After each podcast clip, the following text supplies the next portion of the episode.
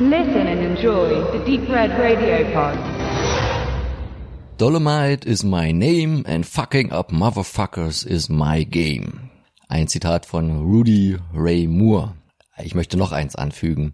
You know what they say, brother, luck is where opportunity meets preparation. Ebenfalls Rudy Ray Moore. Der Name sollte den meisten, wenn überhaupt, nicht so bekannt sein wie der Künstlername desjenigen, über den wir hier sprechen wollen, oder besser gesagt über dessen ersten Film, den er damals produziert, gedreht, geschrieben und was nicht alles mitverantwortet hat. Es geht um die Kunstfigur Dolomite und um die Hommage an diese, den Film Dolomite is My Name, der 2019 auf Netflix veröffentlicht wurde, nachdem er ganz kurz im Kino lief, wie das heutzutage gang und gäbe ist. Aber wir wollen uns nicht wieder zu dieser Politik auslassen, sondern nur den Film besprechen. Der war so eine gewisse Herzensangelegenheiten eines Eddie Murphys, die Älteren unter euch werden den vielleicht noch kennen. Der hat ja so, sagen wir mal, in den letzten zwei Jahrzehnten nicht mehr ganz so die großen Kracher gelandet, nachdem er ja doch eine steile Karriere hatte, vor allen Dingen in den 80er Jahren und dann auch noch in den 90ern, aber die dann ins Schlingen geriet mit so ein paar Flops auch, wo er dann mittlerweile auch irgendwie vom Kassenmagneten äh, zum Kassengift avancierte. Das hat sich jetzt vielleicht geändert, zumindest hat er, und da kommen wir dann, denke ich, auch noch im Endfazit dazu, mit Dolomite ist mein Name ein Projekt abgeliefert, was ihn wieder auf die Landkarte rücken sollte, zumindest was die Qualität des Films angeht. Er spielt hier nämlich diesen Rudy Ray Moore, den ich am Anfang zitierte. Ähm, und wir, ich hole jetzt einfach mal ein bisschen aus, bevor wir zum Film direkt kommen und bisschen zu erzählen, wer das ist. Der war in den, naja, 60ern und 70ern ein DJ, sehr ambitioniert, hat Musik gemacht, hat aber damit nicht so viel Erfolg gehabt, hat dann mehr als schlecht als recht davon gelebt und durch einen glücklichen Umstand ist er dann, da müsste man jetzt noch ein bisschen verifizieren, wie doll das stimmt, an einen Obdachlosen geraten, der ihn immer einerseits sehr poetisch, andererseits sehr vulgär im Slang gepredigt hat und ihm schöne Reime erzählt hat. Und da hat er dann irgendwann mal, ich weiß gar nicht, ob das hier so urheberrechtlich dann geregelt war, mal mitgeschnitten und das selber für ein Stand-up-Programm verwendet, welches er dann mit Mitteln aus der Familie unter sehr einfachen Bedingungen noch aufgenommen hat und dort aber in der schwarzen Community eine gewisse Popularität erlangte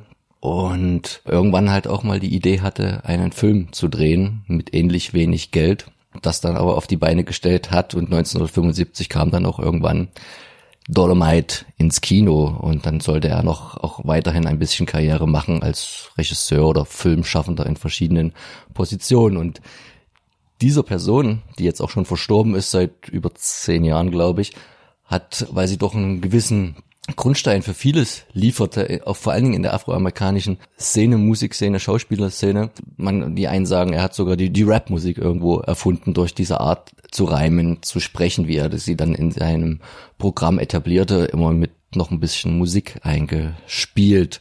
Eddie Murphy hat an der Idee, glaube ich, seit 2003 mit rumgeschraubt und ja, 18 haben sie dann gedreht, 19 war er dann bei Netflix zu sehen. Wir haben jetzt gesichtet, bei mir ist es schon ein bisschen länger her, Benedikt sitzt näher mir, der kann noch detailliert äh, auf sein Gedächtnis zurückgreifen. Jetzt habe ich so ein bisschen schon die, die Geschichte drumherum erzählt.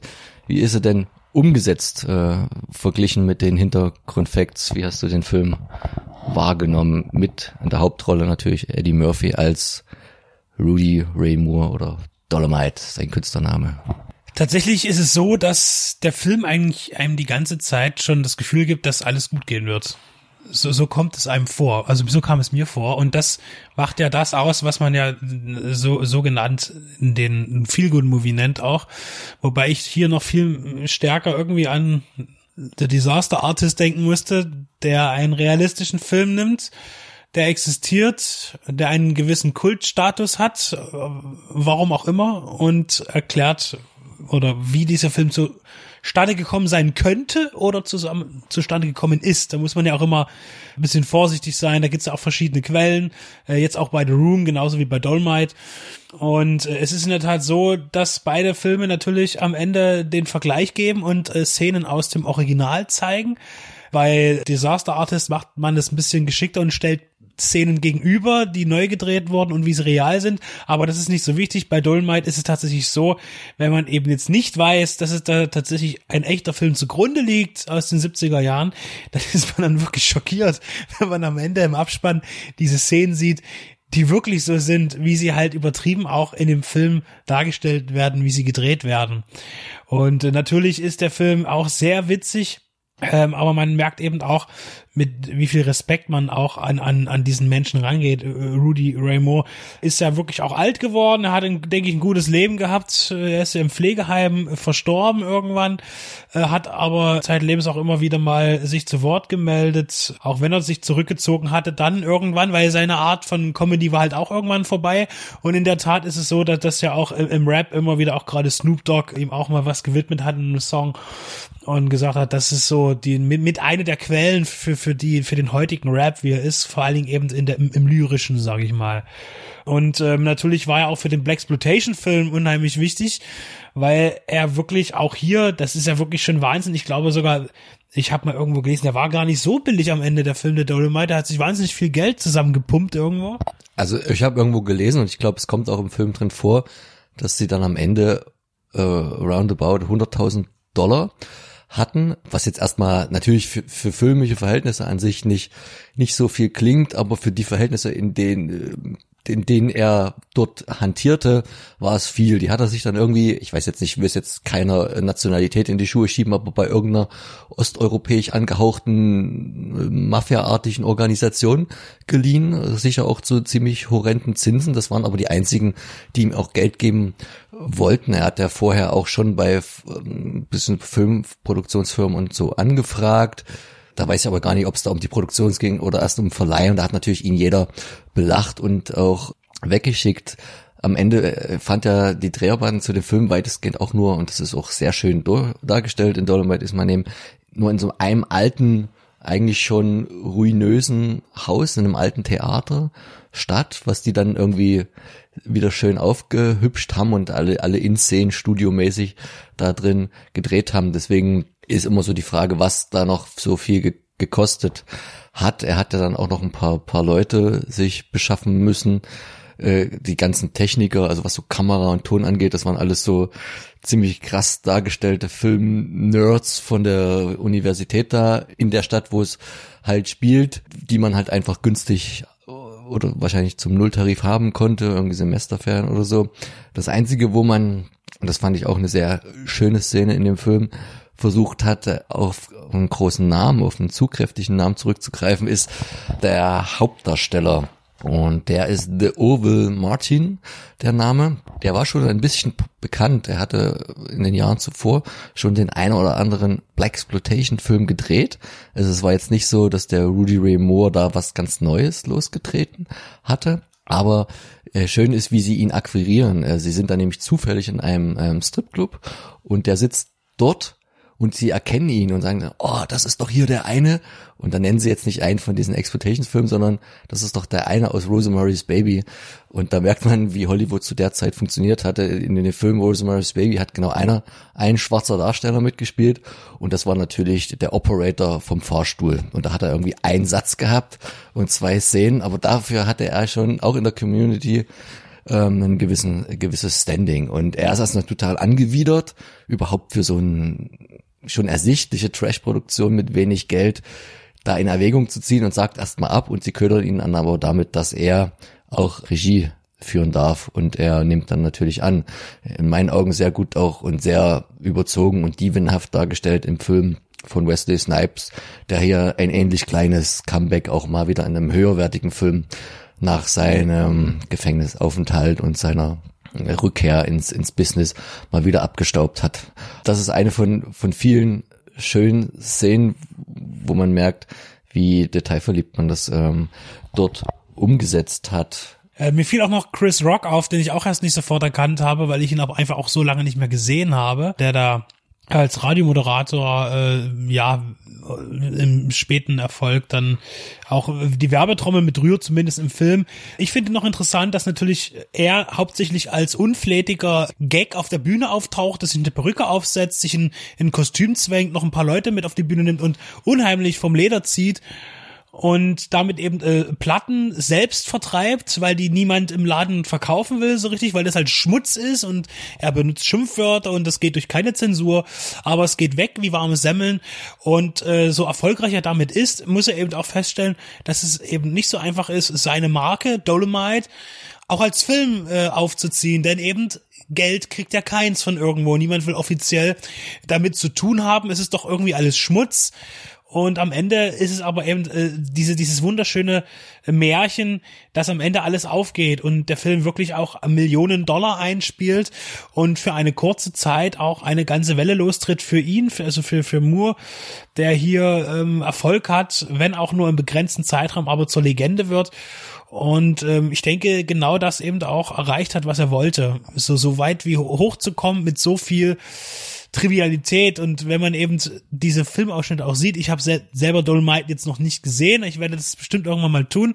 Er wird ähnlich schlecht sein wie andere Filme aus der Zeit, die mit ein wenig Gewalt und auch ein paar coolen Sprüchen erstmal einen, einen coolen Trailer abgeben, aber am Ende vielleicht auch den Spannungsbogen eben nicht besitzen, um 90 Minuten zu halten, aber so viel Dilettantismus wie auch in diesen Action-Szenen, Kampfszenen dargestellt wird in dem Film Dolomite is my name, die eben genauso wirklich aussehen in Dolomite, wie man ja auch im, dann im Abspann sehen kann.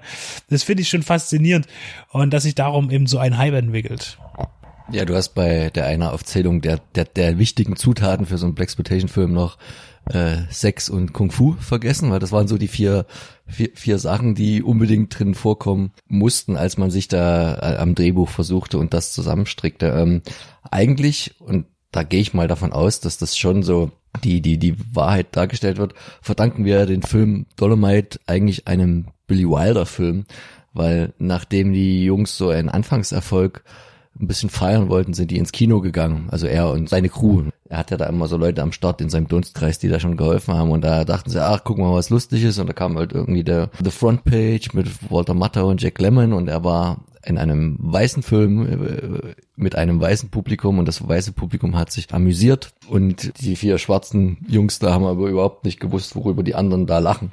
Und das war so die Eingebung für ihn, dass für die schwarze Community, die ja humormäßig scheinbar anders ticken zu scheint, auch mal was zu drehen. Und das war so dann die Initialzündung. Und da geht's dann wieder zurück auf mein Sprichwort, das Luck is where opportunity meets Preparation und das beschreibt den Film eigentlich relativ gut. Du hast schon gesagt, ich habe den Original auch noch nicht gesehen, bin aber schon durch die Recherche sehr neugierig geworden, auch auf das ganze Genre, weil das ist mir bisher auch noch sehr fremd bisschen so Pam Greer hat man da so als, als die, die Speerspitzen da mitbekommen. Natürlich auch durch Tarantino, aber so, sagen wir mal, den Bodensatz oder die, die, die Basis dieses Genres, davon sind wir ja noch äh, weit entfernt. Und da ist fast der, der Orville Martin noch der interessantere Mann. Der ist zwar wesentlich eher, nämlich schon 84 gestorben, hat aber dann in der Folge noch richtig viele Blaxploitation-Filme gedreht, irgendwie jeder mit Fred Williamson, das, das ist ja der Superstar gewesen. Das sind dann halt auch so schöne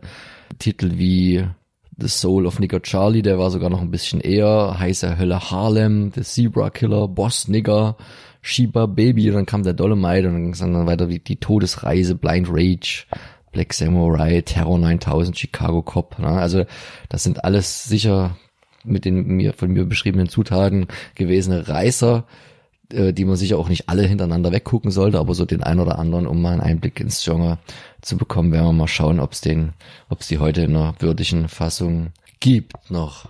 Und da ist ja auch Wesley Snipes wieder interessant, der so ein bisschen das auch weitergeführt hat. Wenn wir dann in die 80er reinkommen, dann haben wir Carl Weathers, da muss ich gleich an Action Jackson denken und die Fortsetzung oder Hurricane Smith mit, mit Carl Weathers die den, den Black Exploitation so noch ein bisschen ins Studio reingebracht haben, für, für größere Studios, auch noch für kleines Geld, auch Joel Silver ganz wichtig dabei. Und dann natürlich auch, wenn man in die 90er reingeht, kann man sagen, eigentlich auch Wesley Snipes dort reinging mit Passagier, jetzt rede ich es wieder falsch, um 57 oder genau. Und ähm, ja, wo, wobei er natürlich auch breiter aufgestellt war als Schauspieler und auch äh, Comedy gemacht hat, auch erfolgreich.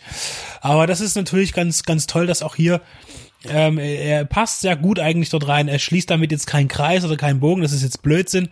Aber ich finde trotzdem, dass, dass es diesen Black Exploitation Film hat es ja immer irgendwie gegeben. Ich muss jetzt auch gleich an Snakes on the Plane denken. Wobei natürlich jemand sagen muss, dass da auch schon viele weiße Menschen mit, mit dabei waren.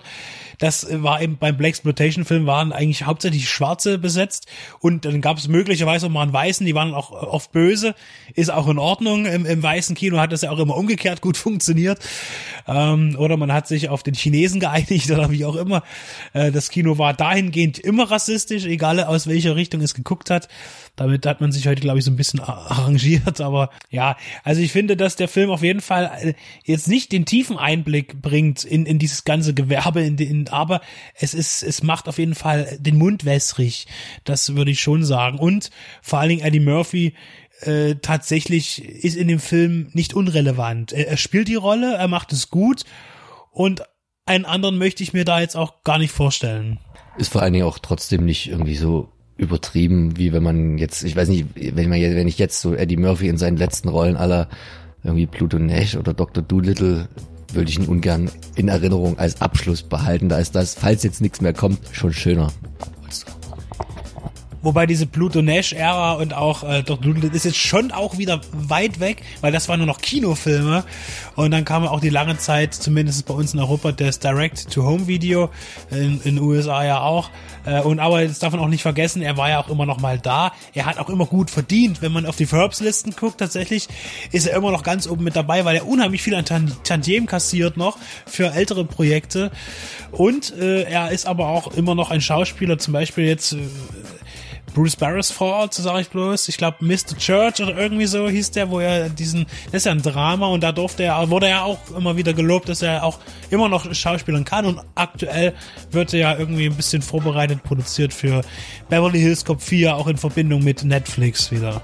Und du hast vorhin noch vorgelesen, ist denke ich auch kein Gerücht mehr, äh, Prinz von Zamunda 2 Coming to America, auch mit Wesley Snipes diesmal, ähm, zumindest als angekündigter Cast. Äh, ich habe mit zwei Zitaten gestartet. Ich wollte auch mit zwei enden. Eins, der das ein bisschen, naja, äh, skeptischer sah. Das war nämlich der, der Urwill Martin. Der hat ja den Film die ganze Zeit äh, ein bisschen skeptisch gesehen.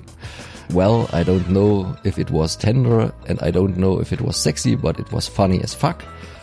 Oder um mit Rudy Ray Moore dann selbst zu enden und das passt, glaube ich, ganz gut. It's comedy and it's sexy and it's action. It's a total entertainment experience und mehr sollte es ja auch gar nicht sein.